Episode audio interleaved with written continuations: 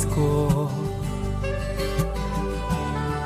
trovador de mi pueblo, hoy perseguido por servir al Señor. Comienza Francisco y Clara, Camino de Misericordia, un programa dirigido por Fray Juan José Rodríguez.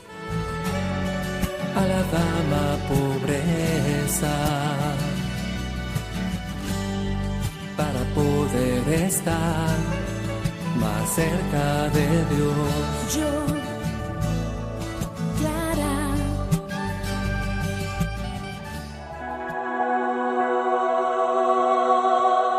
Cuando presentamos al Señor nuestra necesidad, nos abrimos a la posibilidad de sanación total.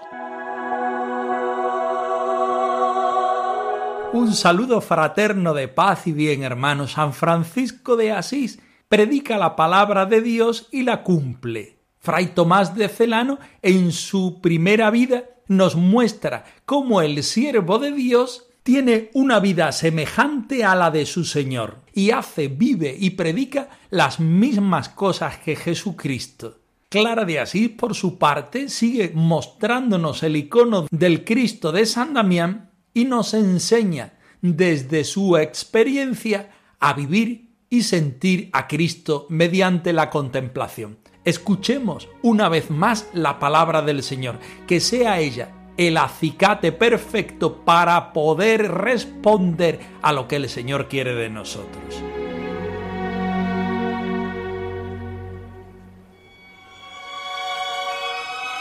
Del Evangelio según San Mateo.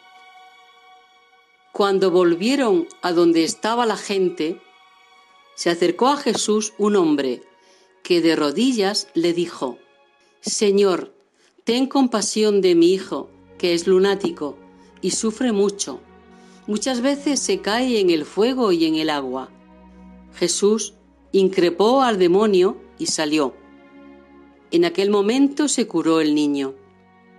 Los discípulos se acercaron a Jesús y le preguntaron aparte, ¿Y por qué no pudimos echarlo nosotros? Les contestó, por vuestra poca fe. En verdad os digo que si tuvierais fe como un grano de mostaza, le diríais a aquel monte, trasládate desde ahí hasta aquí, y se trasladaría. Nada os sería imposible.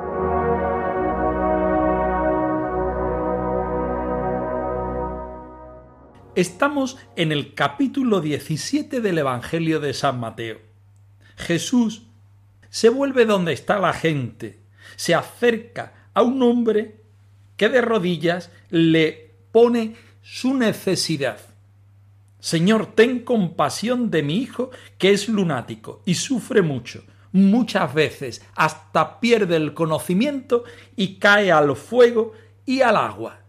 Jesús se compadece de la realidad humana, sobre todo de la pobreza humana. Jesús, pura misericordia, se enfrenta al mal para llevar a las personas a la realidad de Dios.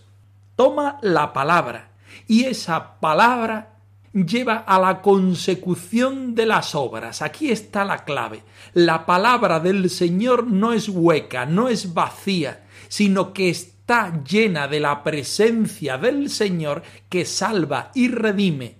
Y aquella palabra se hace acción en las personas a las que va dirigida. Si aquella persona reacciona y es capaz de acogerlo. En este caso, de una forma vicaria, porque es el padre el que pide la necesidad para su hijo. El hijo no sabemos si tiene fe porque no habla, no dice nada. Sin embargo, la fe del padre sirve para que la palabra haga su consecución en la vida de su propio hijo. Pero nos queda un paso más adelante. Ya con esto sería algo inaudito, algo para acrecentar nuestra fe, para querer dar una respuesta nosotros también activa y positiva al Señor.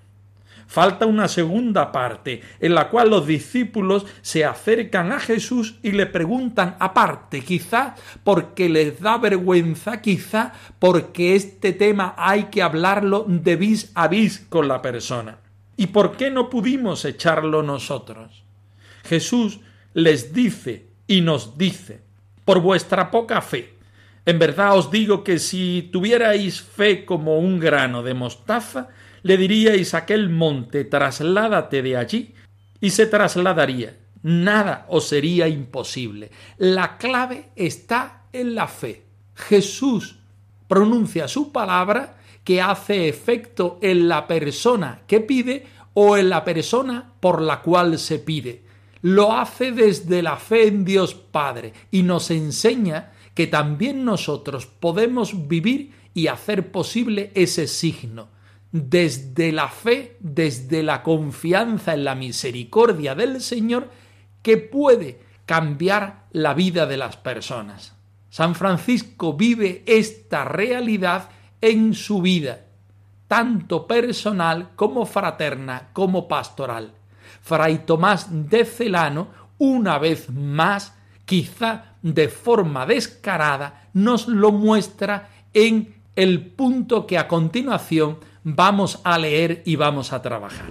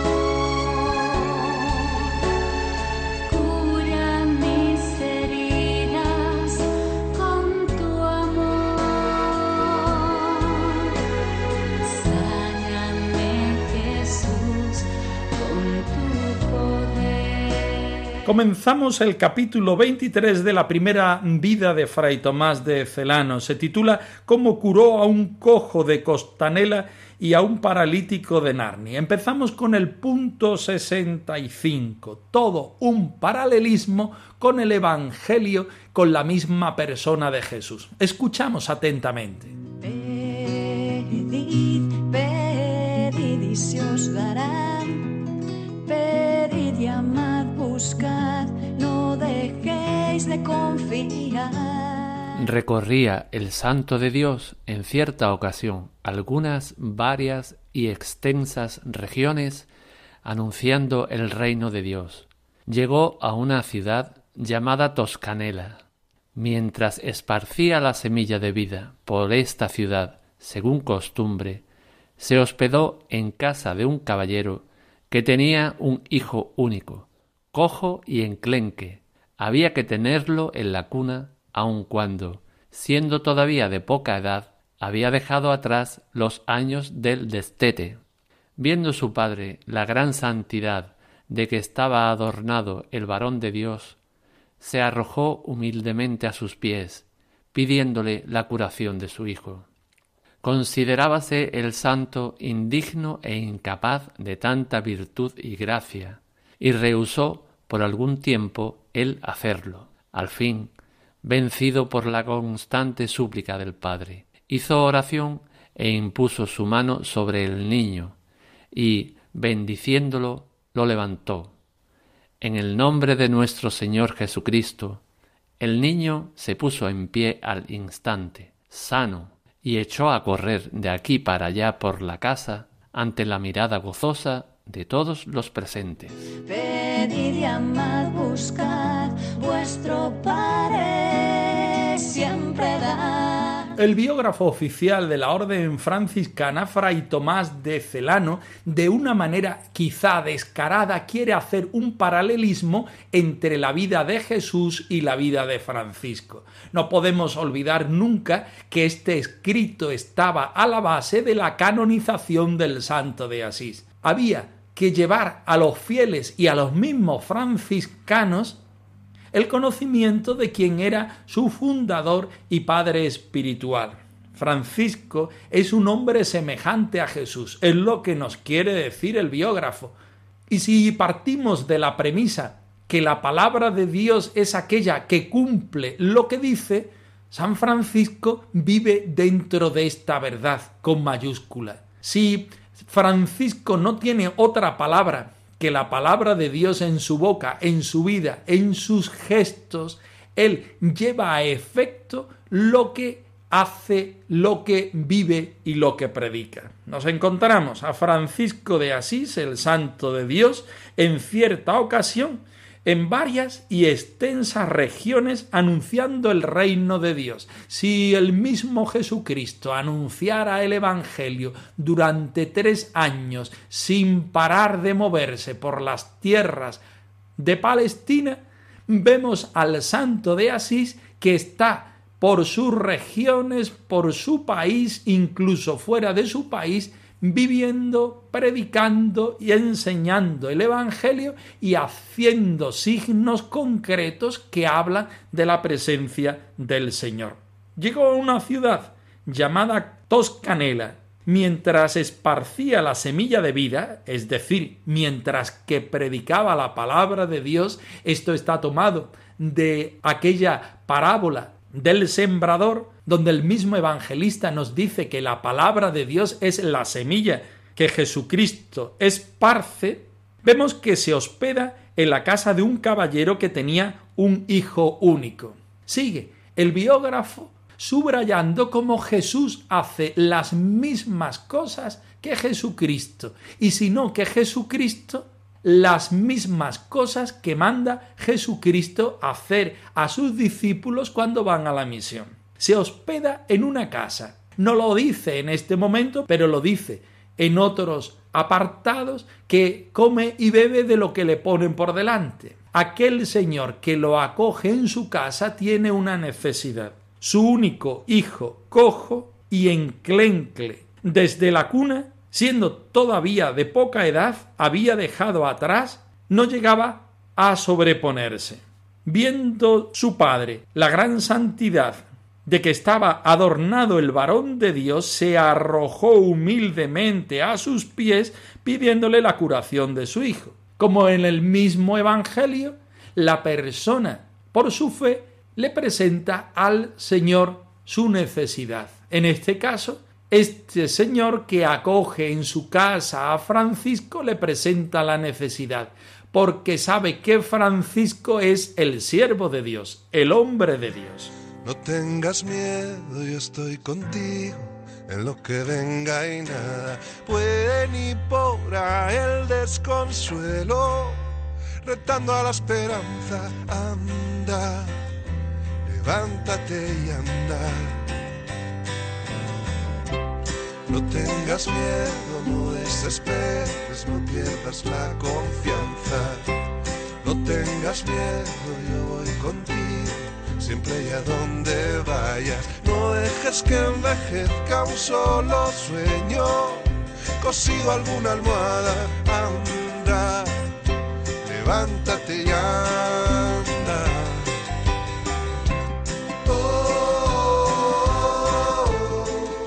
reconstruimos la escena. El señor que acoge a San Francisco en su casa tiene fe y tiene una necesidad. Esa fe hace llevar la necesidad a la presencia del Señor por medio del Padre San Francisco. ¿Qué es lo que hace San Francisco, el enviado de Dios? Las mismas cosas que hace Jesús, que hace Dios mismo. Considerábase el santo indigno e incapaz de tanta virtud y gracia, y rehusó por algún tiempo responder a lo que le pedía el hombre.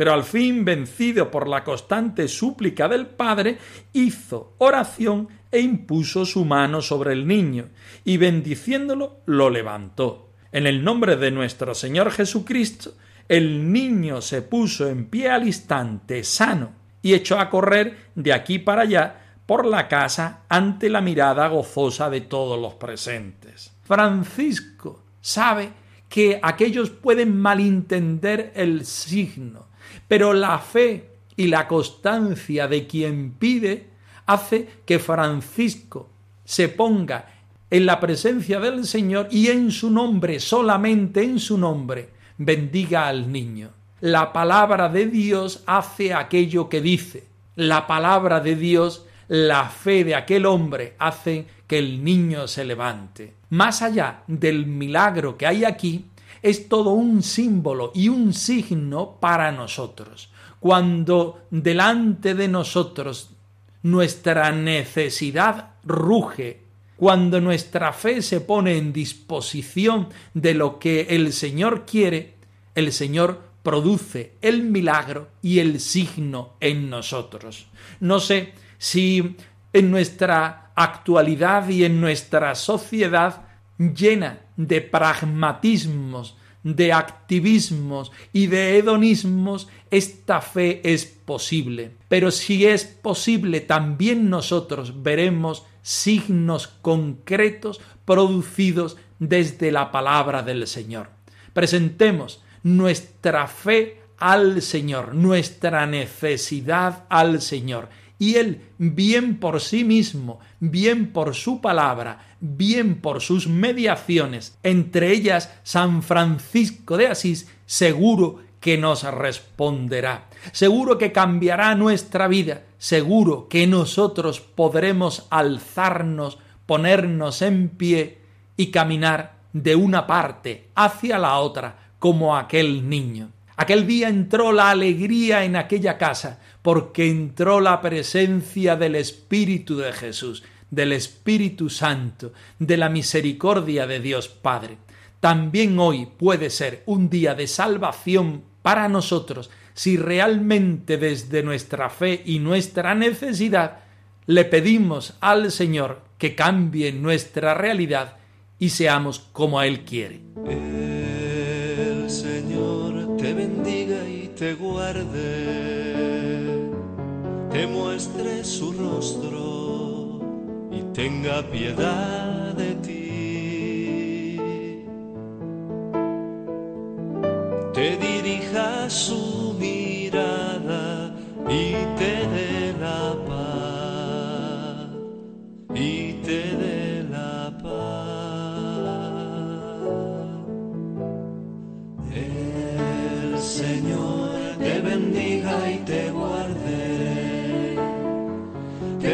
muestre su rostro y tenga piedad de ti.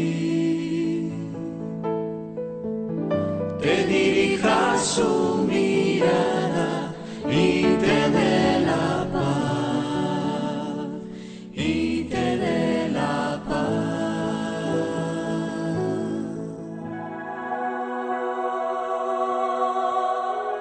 Estamos habitados por la oración y basta afinar nuestros sentidos, como las cuerdas de una guitarra, para empezar a sentir el murmullo. Terminamos en esta ocasión el capítulo 11 de la biografía Me llamo Clara de Asís de Gadi Pos Pons, Clarisa de la Ciudadela. El capítulo se llama El Cristo de San Damián y Clara de Asís, desde su experiencia orante y contemplativa, nos pone delante del icono bizantino para que también nosotros sintamos cómo Él nos habla y transforma nuestra vida. Escuchemos el texto.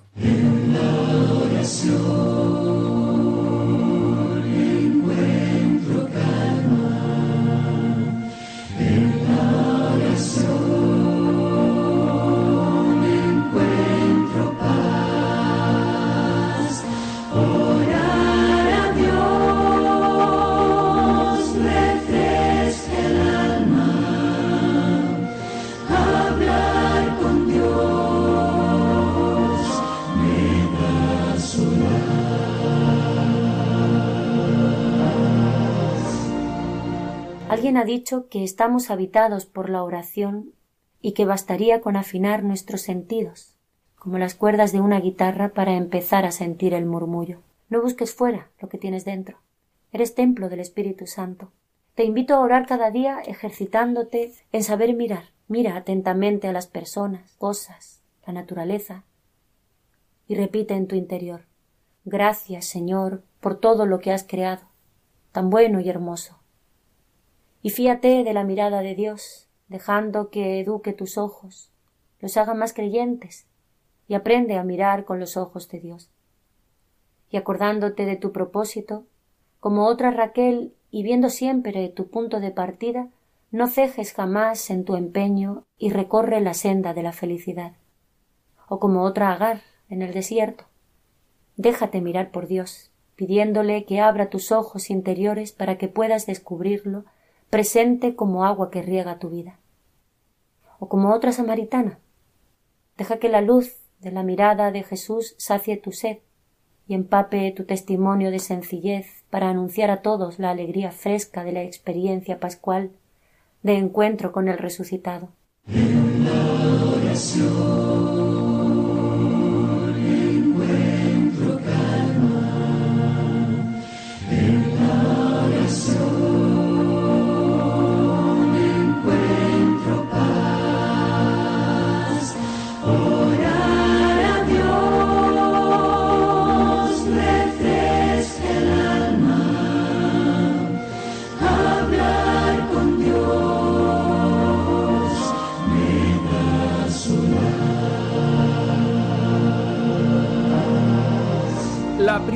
experiencia que Clara de Asís nos quiere mostrar es que somos personas habitadas por el Espíritu cada vez que somos conscientes mediante la oración y la contemplación.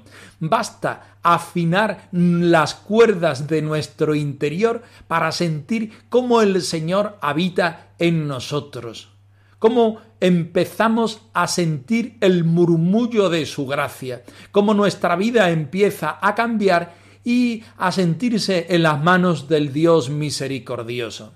No debemos buscar fuera, nos lo insiste, nos lo dice Clara una y otra vez y en este texto queremos insistir en ello.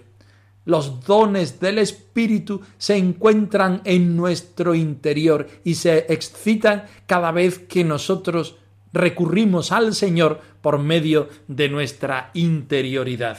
Clara de Asís nos invita a tener esta experiencia de mirar al Cristo de San Damián, de mirar a este Cristo crucificado, resucitado atentamente, a este Dios que se hace hombre, y no solamente en el icono físico del Cristo de San Damián, sino también en nuestra propia familia, en nuestra propia fraternidad, incluso en la naturaleza. El grito final de la vida de Santa Clara de Asís fue Gracias Señor porque me pensaste, gracias Señor porque me creaste. Es la experiencia madura de una persona que se pone frente al Señor y después de entregarle toda su existencia, le da el permiso para que su vida sea reflejo de la vida del Señor. Fiémonos nosotros también de la mirada del Señor expresada en este icono del Cristo de San Damián. Dejemos educar nuestra mirada, nuestros ojos, nuestra interioridad según el estilo de Jesucristo, para que nos haga más creyentes, para que aprendamos a mirar según los ojos de Dios. Seamos nosotros capaces de recordar este propósito de ser del Señor cada vez que nos ponemos en su presencia.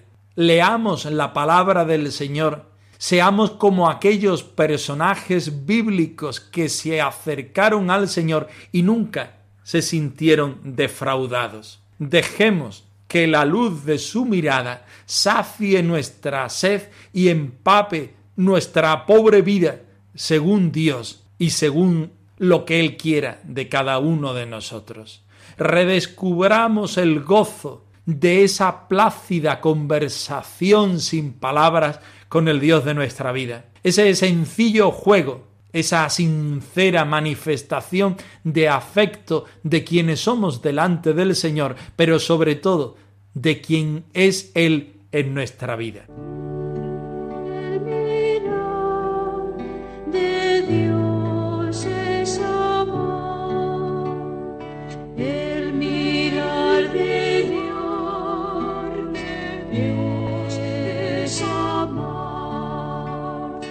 Francisco y Clara arroba radiomaria.es. Os dejamos la dirección de nuestro correo electrónico por si queréis poneros en contacto con nosotros en algún momento. Nosotros nos despedimos no sin antes ofreceros la bendición del Señor resucitado al más puro estilo franciscano. Que el Señor os conceda la paz y el bien, hermanos. Por servir al Señor. Han escuchado en Radio María Francisco y Clara, Camino de Misericordia, un programa dirigido por Fray Juan José Rodríguez. a la dama pobreza para poder estar más cerca de Dios. Yo